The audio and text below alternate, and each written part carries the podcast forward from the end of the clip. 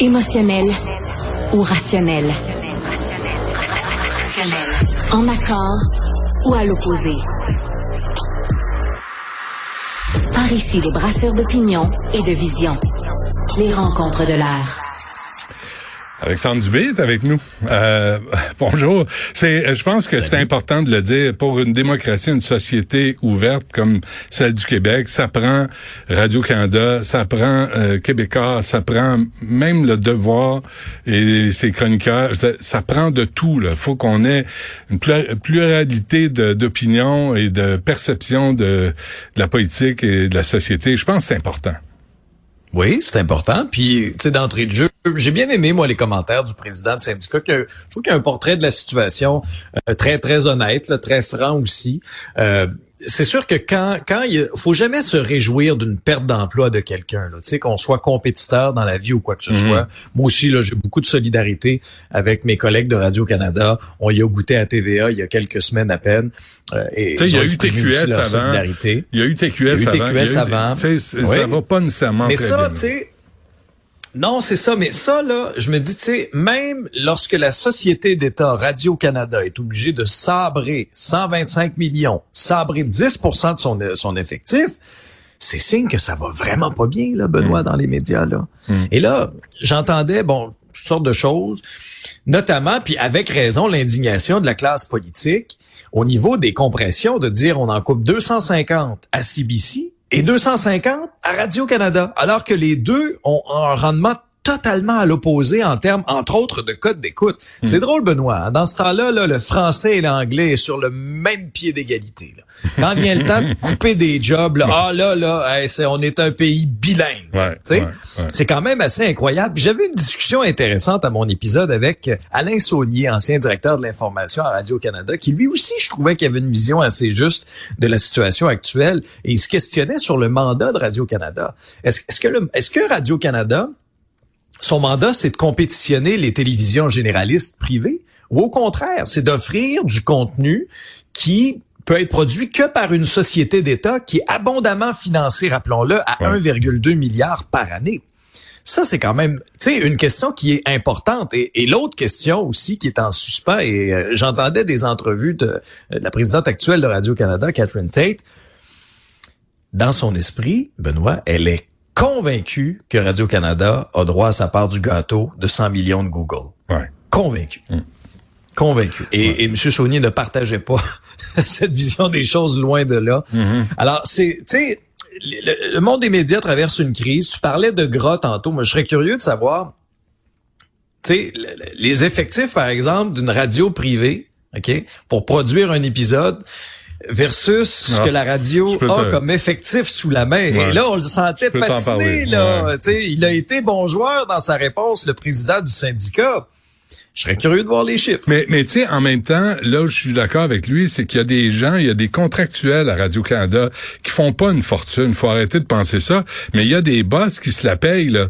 Et il y en a une série de boss, là, qui pourraient peut-être, euh, tu sais, il pourrait peut-être avoir euh, certaines coupures, là, au niveau des patrons, de la direction, du dédoublement. Hey, juste le département des quiz Asti, fait, mettez la hache là-dedans. Des quiz, la Radio-Canada, ça ça a pas d'affaire, là. Ça, tu sais, euh, Patrice Écuyer viendra travailler. Ça, ben, Patrice viendra travailler à TVA ou à, ou à Nouveau, tu sais. Mais moi, des quiz à Radio-Canada, ça me dépasse, tu sais. Puis là, c'est là des nouvelles, puis Radio-Canada, lui, passe des quiz. Puis là, ils font des mimes, puis c'est payé comme 1200 pièces pour aller faire des mimes à Radio-Canada. Calvaire. Tu sais, revoyez votre financement. Euh, ouais. J'ai l'impression que c'est un petit non, peu Non, non, 1200, c'est bon. Euh, c'est comme 800. Mais Benoît, ben, tu parles, tu parles d'information. Mm. Moi, quand, quand je vois des, des, des, des coupes comme ça, ben, je pense bien sûr à l'information régionale. Moi, je suis un gars de région. J'ai grandi en Abitibi. J'ai travaillé en Outaouais pendant plusieurs années, euh, à Québec depuis dix ans aussi. Je suis très sensible à ça. Et, ça fait partie de l'ADN de Radio-Canada, l'information. quand j'entends effectivement euh, des, des, compressions comme ça, de quelle façon ça va être ventilé? Parce que là, on a un chiffre, on a des chiffres, mais le président du syndicat disait, mais là, on n'a pas, on n'a pas de secteur d'activité. Qui va être touché? Alors, ça crée beaucoup d'insécurité à l'interne. Faut avoir une pensée pour euh, ce, ce, nouveau comité de sages euh, euh sur l'identité de genre, ça, ça promet ça? Mm-hmm. Mm-hmm. oui, ça promet. Suzanne Roy, la ministre, a présenté euh, les, les, sages qui vont composer ce comité-là et qui vont se pencher sur la question d'identité de genre. Il y aura un rapport, là, ça va être à l'hiver 2025. Alexandre, est-ce que c'est les sages euh, oui. comme ça, comme ça, puis comme ça?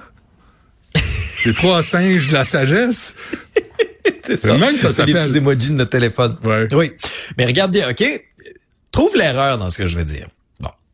Ce sera Diane Lavallée, infirmière de formation, ancienne présidente du Conseil du statut de la femme, qui va présider ce comité-là. Okay. Elle va être entourée de Jean-Bernard Trudeau, médecin de famille, ancien directeur général adjoint au Collège des médecins, et Patrick Taillon, un prof en droit constitutionnel, un expert de l'Université Laval. Qui qui manque? Des Barbada? personnes des communautés LGBTQ+, peut-être? Ah oui. Je sais pas. J'ai- Je trouve, je trouve ça spécial, moi, qu'on forme un comité des sages qui va se pencher sur une question quand même, je veux dire, importante, là. Mm. Mais il y a personne de la communauté LGBTQ+, sur ce, sur ce, ce, Ouais, mais, ce comité-là. ben, ce à quoi Suzanne Roy? Ouais. Oui? Non, mais c'est que c'est pas des militants. Tu veux pas de militants, là. Tu veux des gens qui ont une expertise et qui vont en- qui vont entendre les militants, qui vont entendre les arguments et qui vont rendre un, non, une opinion? Ben, ça, c'est l'argument, regarde, ça, c'est l'argument de Madame Roy, qui dit ces gens-là auraient fait un travail de représentation.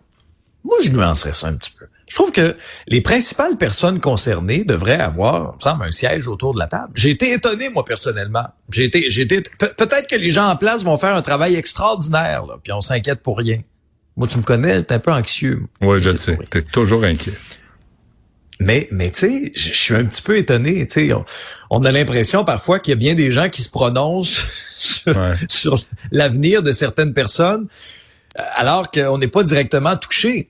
Alors là, on avait une belle occasion d'inviter là des, des gens de la communauté LGBTQ+, des experts, pas juste des militants, là, des experts Ouais, mais c'est des sages. qui auraient un point de vue scientifique. Mais c'est des Ah oui. sages. Ça veut dire qu'ils sont à l'extérieur du débat. Ils sont là pour donner une opinion indépendante, impartiale. Ce qu'on souhaite. Si tu impliques les gens impliqués, euh, si t'impliques les gens impliqués, ça va bien. Euh, Ils sont c'est- très impliqués. Là. C'est sûr que tu vas avoir, euh, là, tu vas avoir un biais dans la décision. Tu veux pas ça? Tu veux une décision impartiale?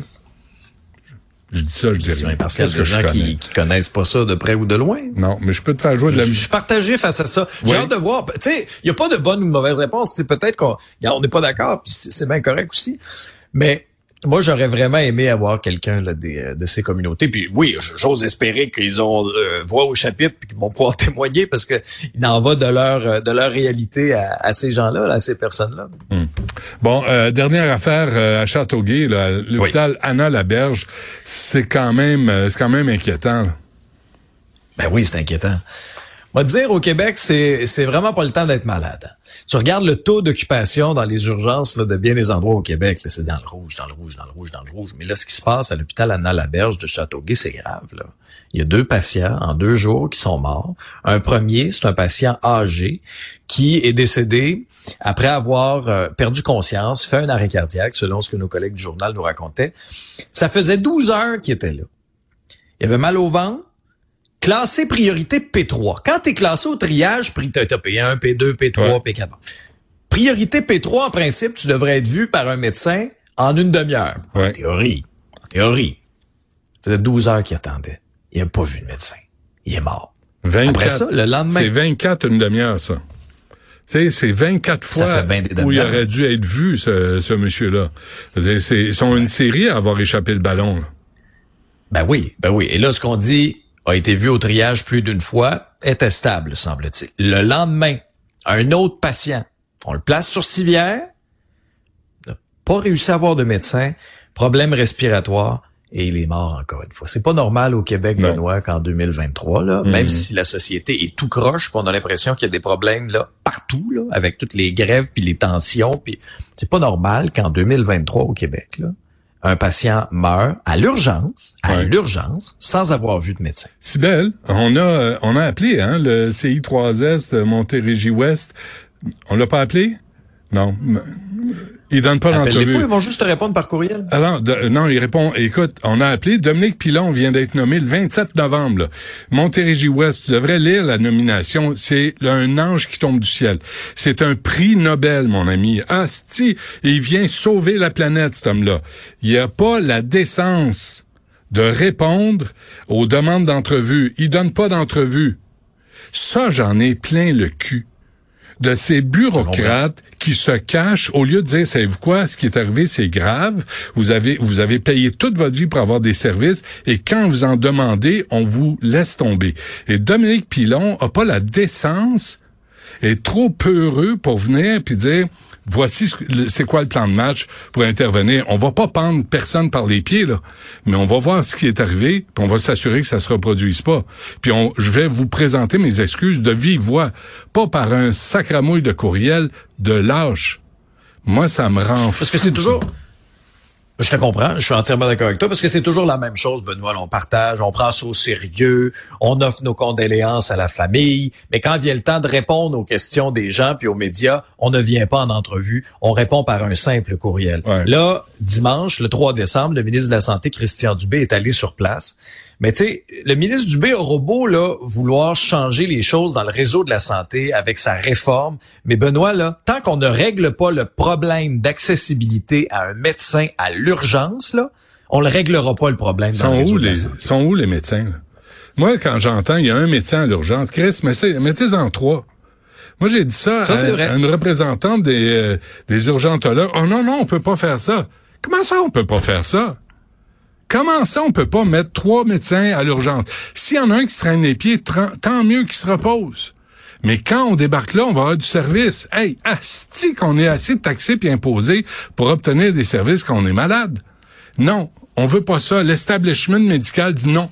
On mettra pas. Fait, ils sont où les sacramouilles de médecins quand tu vas à l'urgence? Les infirmières sont de même, là, sont débordées, ils courent après un, courent après l'autre.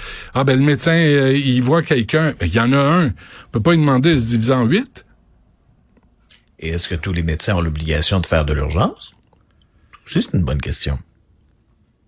Très curieux de les entendre là-dessus? Je sais pas. Mais tu sais, Benoît- Faisons comme dans les classes, euh, dans les écoles, Alexandre. Du moins qu'il y a un adulte dans la pièce, on est correct. Je sais que ça, ça va être un adulte à l'urgence. Un adulte avec un stéthoscope. Là, t'es rassuré, mais tu vas attendre 12 heures, tu vas mourir sur ta crise de chaise. Bravo. C'est indécent. Moi, j'ai j'ai beaucoup de compassion pour les familles de ces deux personnes-là. Ouais. C'est indécent. Faut le dire. Alexandre, merci. À demain. Salut.